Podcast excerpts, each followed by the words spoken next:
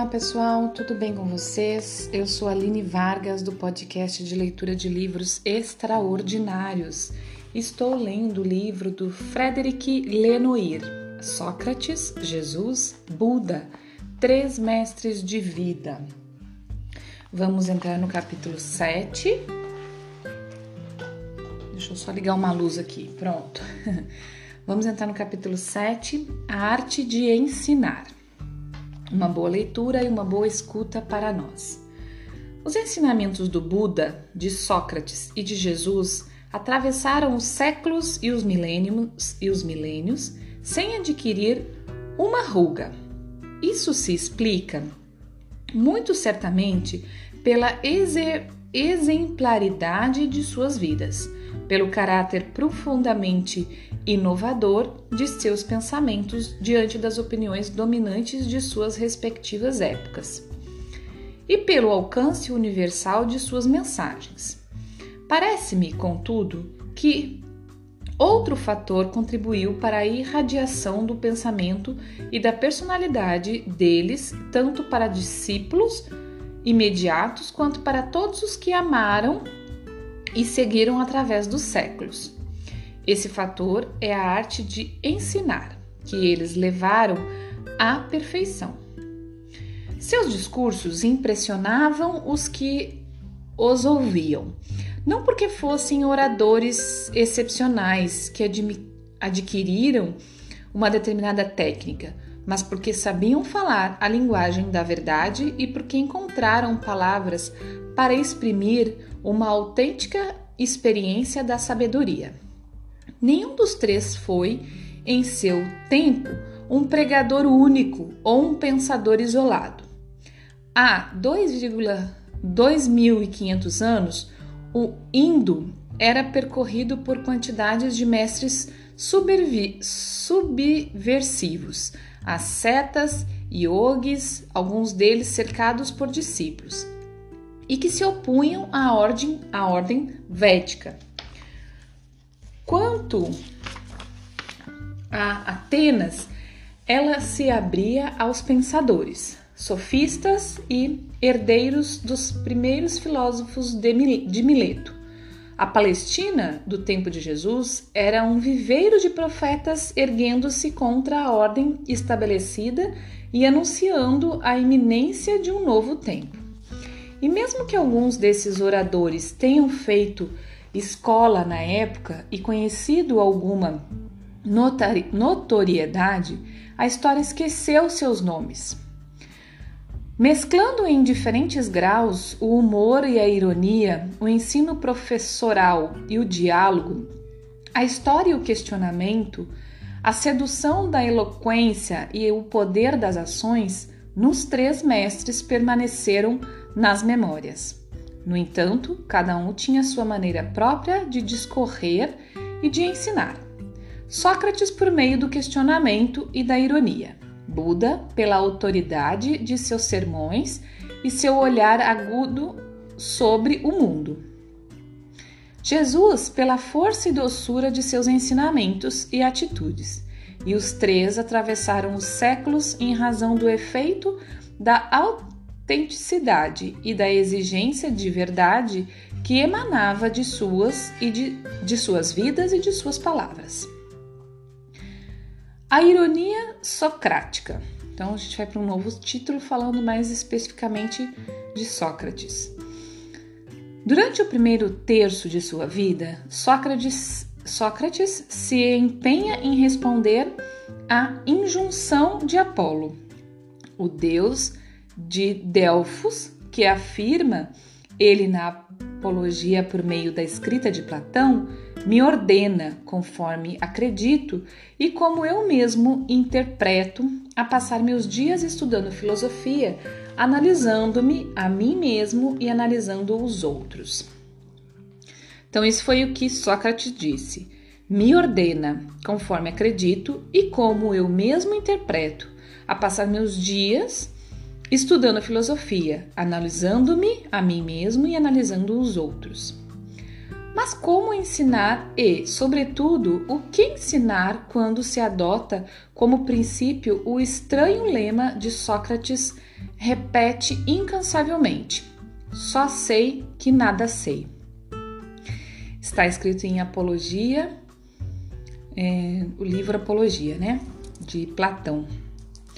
O sábio que passou a juventude interrogando poetas, artistas, filósofos, políticos, crê ter encontrado a resposta. O Deus, diz ele, parece ter me escolhido para vos excitar e vos aguilhoar. Não, aguilhoar. Isso, aguilhoar. Agui, desculpa, gente. Aguilhoar. Aguilhoar. desculpa, amores mas é uma palavra que eu nunca li, é isso mesmo, aguilhoar. Cada um de vós, por toda parte e sempre, sem vos dar descanso. Não encontrareis facilmente outro cidadão como eu, apegado a esta cidade pela vontade dos deuses, para vos estimular como uma mutuca estimularia, desculpa, como uma mutuca estimula, estimularia um cavalo Está também escrito em Apologia, o livro de Platão, sobre Sócrates. Então, ele circula pelas ágoras e pelas ruas da cidade, interrogando a todos, evitando o campo onde as plantações e as árvores não querem aprender nada. Que está escrito, em, ele disse isso: as plantações e as árvores não querem aprender nada. Está escrito em Fedro, é um outro livro. Em Atenas, ninguém escapa às suas perguntas. Comerciantes, pequenos artesãos, generais, sacerdotes, adivinhos, oradores, geom geômetras. Geômetras, isso. O homem é feio, é verdade. Contudo, simpático. Ele sempre entabula a conversa num tom ao mesmo tempo brincalhão e admirativo. Os diálogos de Platão transbordam de tais os, os diálogos de Platão transbordam de tais conversas. Em Laques, Sócrates faz ao general uma pergunta sobre a coragem. E em Eutifron, Eutifron, isso, ele ataca o teólogo a respeito da piedade. Em outros, os assuntos são mais comuns. Ele, nos fala sobre asnos espancados, ferreiros, sapateiros, curtidores. Ele dá a impressão de sempre repetir a mesma coisa, tanto que não há no mundo ignorante ou imbecil que não faça de seus discursos objeto de zombaria. Diz Alcebiades em O Banquete de Platão, acrescentando sobre esses discursos que, à primeira vista, não deixaremos, sem dúvida, de considerá-los absolutamente ridículos. Ele não interroga seus interlocutores sobre os deuses ou sobre a origem do mundo, mas sobre eles mesmos, sobre a relação deles com os deuses, sobre suas atividades neste mundo. Os interlocutores respondem de boa vontade ao grande ingênuo que os interroga e lhes dá razão quando começam a responder. Continua fingindo ignorância faz imediatamente mais uma pergunta ingênua e evidente. Parece mais uma vez dar razão ao interlocutor. Deprecia a si mesmo, duvida, se angustia. Sócrates assumia sempre o papel de interrogador, nunca o de quem responde, pois ele confessava nada saber. Escreve Aristóteles em Refutações Sofísticas. Me dá vontade de ler esses livros tudo, gente. eu vou ler algum ainda sobre Sócrates para eu saber mais desses livros. Ele passa o tempo bancando criança com as pessoas. Queixa-se Alcebiades em O Banquete. As perguntas se encadeiam, aproximando-se imperceptivelmente do alvo sem que o tom de Sócrates mude. Meu melhor amigo, repete ele, agradecendo as respostas dos, do mais equivo, esquivo oponente, descobrindo nelas uma falha, apontando-a inocentemente, incitando o interlocutor até que este, confuso, desanimado, perdendo pé e confiança, reconheça a própria ignorância e admita que não sabe nada. O general acaba desistindo quando se trata de definir coragem. O teólogo não sabe mais o que é piedade. E nos Memoráveis de Xenofonte, Hípias, irritado, pede ao mestre que pare de interrogá-lo e diga de uma vez por todas o que é justiça. Mas Sócrates não para aí. A justiça, responde ele, não se define, pois é indefinível, ela se pratica. O sistema de valores do interlocutor desmorona bruscamente e este começa, assim, segundo Sócrates, a alcançar a sabedoria. Neste momento, o diálogo não se rompe, mas a bola muda de campo.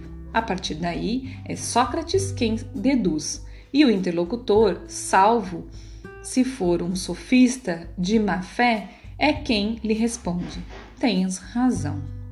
Sócrates exige, aliás, essa adesão, graças à qual ele cava mais e mais a mesma pergunta antes de passar a seguinte. Os preconceitos são derrubados, as falsas ideias também. A partir de uma interrogação banal, a conversa se abriu na mente.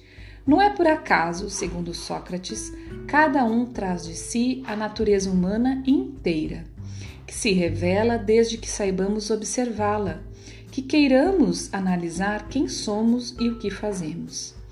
É o conhece-te a ti mesmo, a ordem socrática, tirada da máxima gravada no frontão do templo de Apolo em Delfos, onde a pitonisa decreta que Sócrates era o mais sábio dos homens. Contudo, este, que levou o diálogo até um pouco impensável, não pretende com isso deter um saber. Ele afirma, ou finge afirmar, que aprendeu graças ao interlocutor, percorrendo com ele o caminho do dialético. Ele sabia antecipadamente como a conversa terminaria? É provável, mas certamente ignorava que voltas ela daria.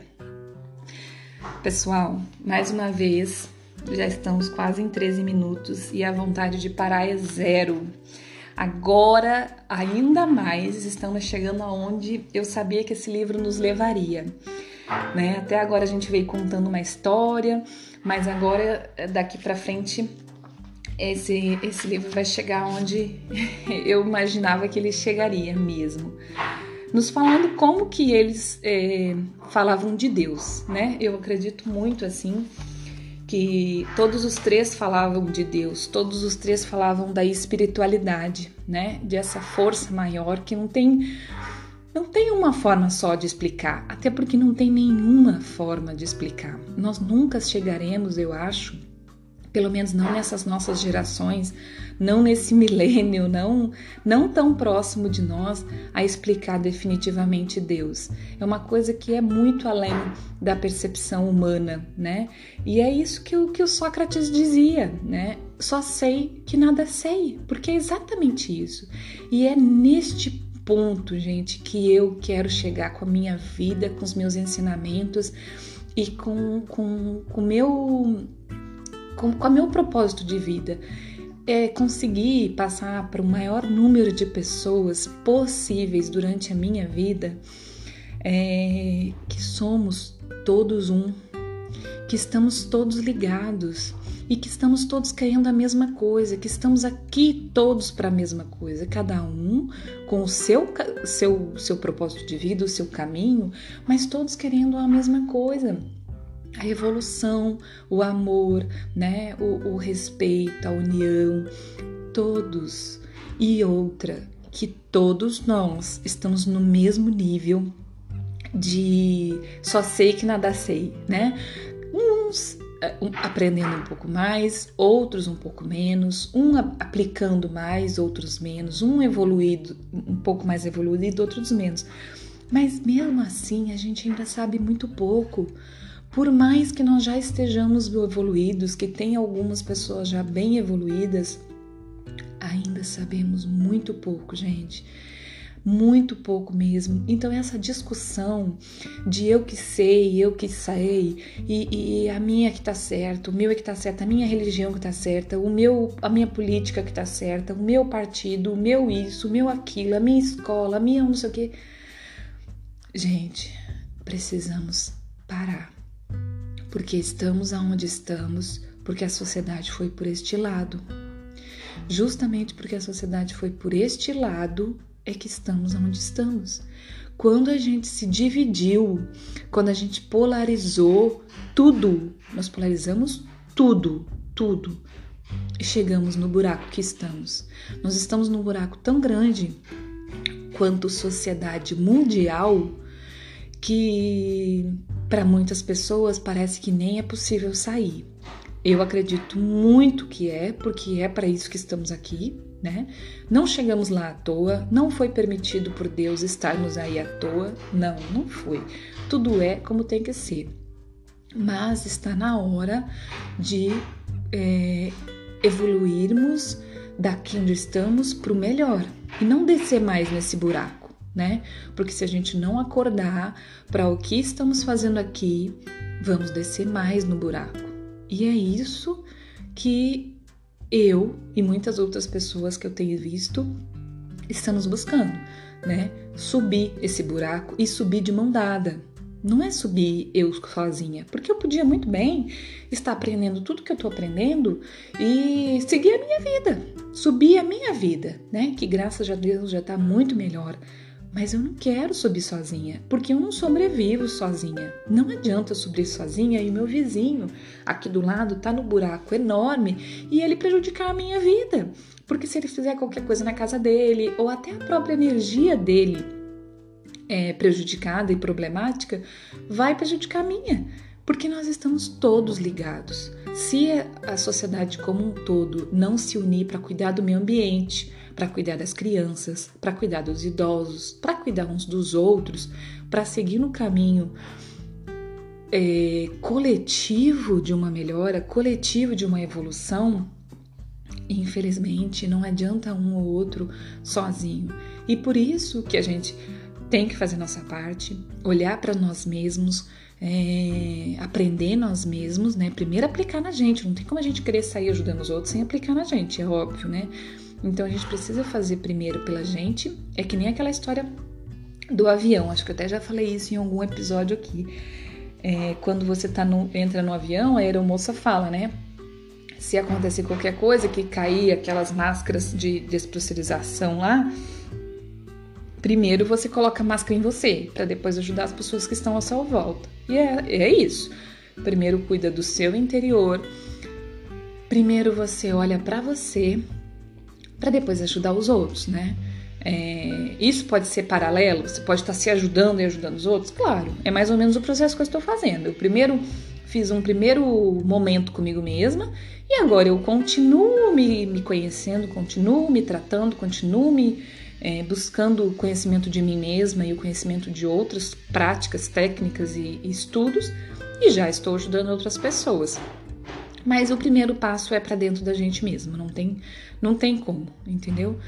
Então é isso, pessoal. O episódio de hoje é isso. Muito obrigada por quem chegou aqui até o final. Gratidão imensa. Toda a minha energia é, para você, que faça muito sentido. Peço novamente que você comente comigo. Comente comigo lá o que que você sentiu, como é que chegou em você, né? Na minha rede social, que é Spaco, né? Arroba Spaco Lua. Esse Lua é L-H-U-A no Instagram. É... Para quem tá no grupo do WhatsApp, você consegue pegar lá o meu contato, né? Para você me chamar no privado, me mandar um WhatsApp, pode me mandar, não tem problema. E fala o que, que você acha, o que, que você sentiu, se você concorda, discorda se tá bom, se tá ruim, tá bom?